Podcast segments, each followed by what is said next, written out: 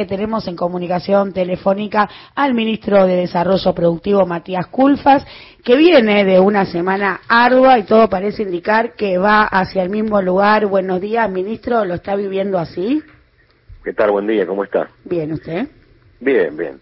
Bueno, son realmente momentos difíciles, estamos hablando de una, pandemia, una crisis este, inédita, diríamos, en la historia de, la humanidad, y este, por lo menos, por lo menos las últimas, últimas décadas seguro, y al mismo tiempo, este, bueno, una economía argentina que venía de, serias dificultades, nos tocó iniciar el gobierno con una crisis macroeconómica y de la economía real de, de fuertes dimensiones, así que bueno, ahora con este, estos objetivos que son ir poniendo a Argentina en un sendero de crecimiento, este, y por supuesto en este, en este escenario con determinadas preocupaciones que son básicamente este, dos, ¿no? La, reactivación, que está, donde hay señales buenas, donde se ve a la industria, la construcción, liderando un proceso de recuperación económica, y también la tensión que hay este, con los precios, este, que por supuesto es un tema que nos, nos interesa muchísimo poder ordenarlo porque claramente una reactivación como la que esperamos necesita crear empleo, que insisto, este, hay buenas señales,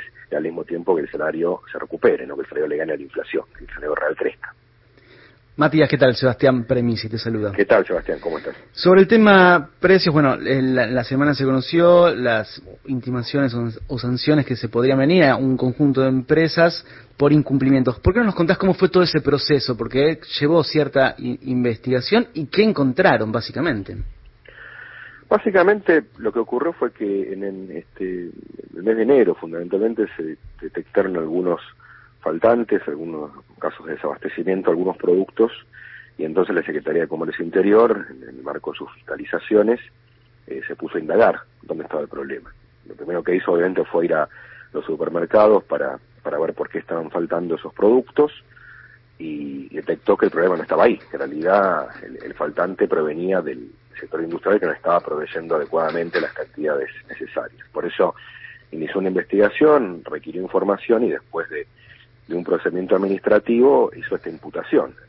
Este, significa básicamente que tienen que dar explicaciones las empresas este, mencionadas, que tienen por supuesto todo el derecho a hacer su, su descargo, a explicar qué es lo que ocurrió, porque digo, estamos en una situación de pandemia y eso ha llevado a aplicar la ley de abastecimiento. Durante el año pasado se dictaron resoluciones para justamente asegurar, digamos, por un lado el cumplimiento de determinado parámetro de precio, es decir, que los precios de góndola este, no, no subieran más allá de lo, de lo estrictamente autorizado y esto efectivamente se, se, pudo verificar en que la inflación de los alimentos de la góndola aumentaron en torno a un 23%, muy por debajo de la inflación promedio, lo que subió mucho más obviamente sabemos tiene que ver con las materias primas, ¿no? cuando están en precios máximos, ¿no? Los, eh, frutas, verduras, carnes, que, estuvieron sí también muy influenciadas por el alza generalizada que hubo en las materias primas a nivel internacional.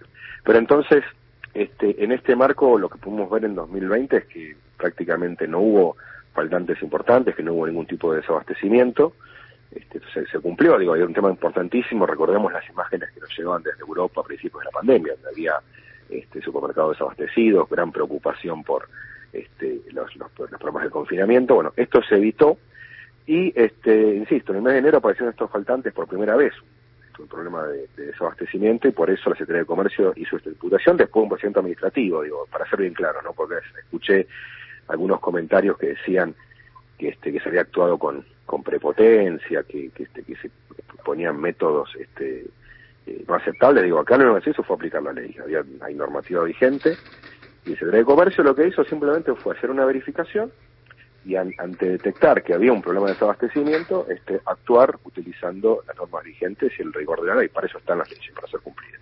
Ministro, eh, le quería preguntar por la formación de precios porque, bueno, al calor de todas estas cuestiones que van surgiendo, los argentinos tenemos la gran duda de cómo se forman los precios, cómo se componen.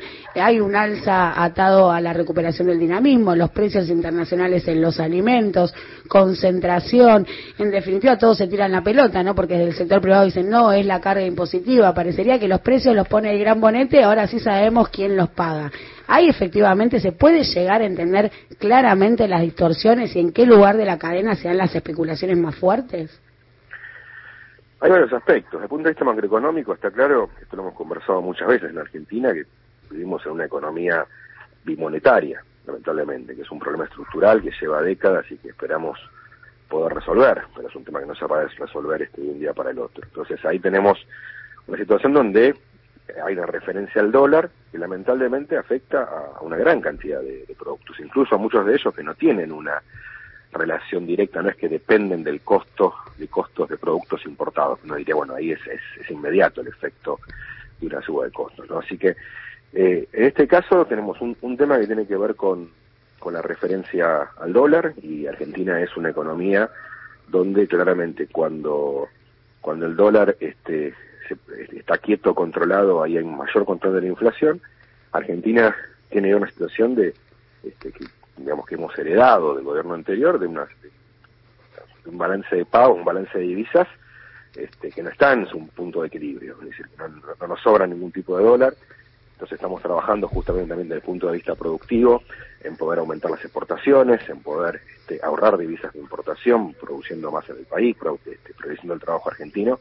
Pero son temas que llevan tiempo. Entonces ahí tenemos un primer elemento que hay que tomar en consideración. El segundo son temas de coordinación. Por eso estas mesas que se han convocado de coordinación de salarios, precios, tienen justamente que ver con eso, con que las pautas salariales que plantean los sindicatos se puedan alinear con los objetivos de, reducir la inflación. Escuchábamos, por ejemplo, en las reuniones que se hacían eh, en la Casa Rosada hace unos días, este, muchos dirigentes sindicales reconocían que a veces por ahí había como una suerte de competencia, a ver quién conseguía la paritaria más alta, uno conseguía 35, 40, 42, pero si después la inflación era 50, perdían todos, perdemos todos si pasa eso, ¿no? Entonces está claro que el objetivo ahí es poder alinear estas expectativas, también este, como se ha mencionado muchas veces, eh, no convalidar expectativas eh, de, alta inflación. Recordemos, el año pasado, a esta altura, este, si ustedes recuerdan, las consultoras todas proyectaban inflación en 2020 que iba a estar en 45, en 50 o más, algunas hablaban de niveles más altos. Bueno, fue 36% y fue 36 básicamente porque sobre fin de año tuvimos este problema, este problema, esta situación un aumento de precios internacionales que eh, un pensó un poquito más este, la situación de precios locales, ¿no? Si no hubiese sido un poquito más bajo incluso. Pero le quiero decir con esto que justamente este, eh, veíamos en este momento problemas de sectores que ya empiezan con esa expectativa, ¿no? A, querer alinearse en torno a una inflación este, que, no es real y se puede, y el riesgo que se pueda producir esa profecía autocumplida, ¿no? Si todos piensan que la inflación va a estar en torno a 45-50, efectivamente los formadores de precio empiezan como a anticiparse y eso termina convalidando esa inflación alta. Por eso justamente las mesas de coordinación tienen como objetivo este, trabajar desde lo macro y desde lo sectorial la estructura de costos de cada sector para evitar que se convaliden esas expectativas inflacionarias. Matías, ¿cómo está funcionando el fideicomiso del aceite o lo que el instrumento similar al maíz y trigo también para generar o lograr el desacople de los precios internacionales y preguntarte, bueno, si qué otras herramientas también hay para ese desacople? En el caso del aceite, lo que hacen básicamente los los, este, los productores es eh, compensarse para evitar que el precio internacional que, que ha subido se traslade al precio interno. Acá se, hay, hay, que ser bien claros en un punto, ¿no? Esto es, el, precio internacional en alza es algo que tiene un aspecto positivo para Argentina, vamos a ser bien claros. Eso significa que Argentina va a tener más dólares de exportación y eso ayuda a equilibrar el problema que mencionaba antes, ¿no? De la economía bimonetaria, significa que tenemos más reservas en el Banco Central y eso contribuye a mejorar la macroeconomía. El tema es que, en simultáneo, obviamente, si, si no hay ningún mecanismo de compensación, ese aumento del precio internacional se traslada al precio interno, porque el exportador, el productor quiere, puede, puede que ganar el mercado interno lo mismo que ganaría el mercado internacional. Por eso en el caso de este fideicomiso, lo que hacen es los productores se ponen de acuerdo para que el precio local no aumente y entre ellos se compensa, entonces el que más exporta tiene que poner más dinero en el fideicomiso para compensar al que vende más en el mercado interno. Clarísimo. Ministro, ahora arrancan las mesas sectoriales de trabajo y hay tres sectores seleccionados. ¿Por qué no justamente alimentos, eh, construcción y electrodomésticos? ¿Por qué esos tres sectores? Bueno, alimentos porque obviamente es, la, preocupación central. Es decir, es, el sector que ha tenido mayores tensiones en los últimos meses porque es obviamente el sector que, que es central en la canasta básica de consumo de los argentinos y este, hay que trabajar este, muy fuerte para justamente coordinar esta expectativa hacia la baja. Y ahí, digamos, tiene que ver con, con toda la cadena, tiene que ver, por supuesto, con las materias primas, es decir, qué ocurre con el trigo, el maíz, este, el girasol y este, su industrialización después, que es lo que lleva en definitiva a la góndola, pero también con muchos insumos, ¿no? Los envases, este, que también es un, tema que este, empuja un poco el precio de los alimentos, porque es un sector que tiene su incidencia este, en, la cadena.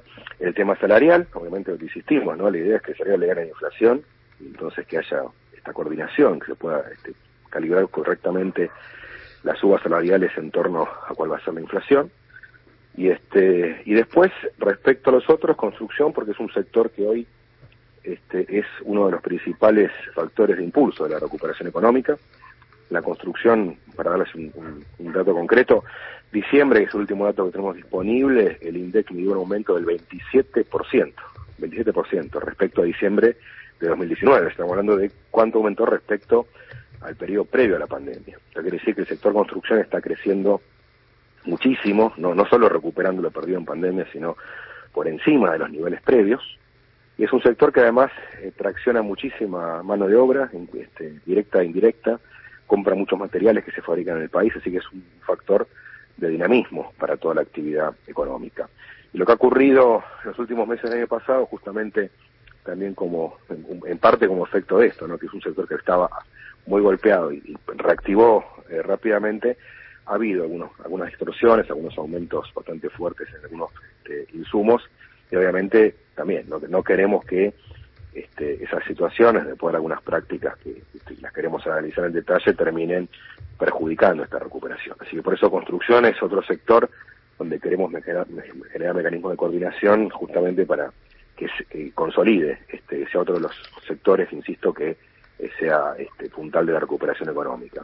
Y el tema electrónica, bueno, es un sector que este, tiene que ver también con muchos de los consumos de hogares argentinos y además ahí hay un tema adicional que es que en pandemia muchos de los productos de la electrónica se han vuelto más esenciales, ¿no? Porque este, muchísima gente tuvo que acostumbrarse a aprender a, teletrabajar, este, trabajar en su casa.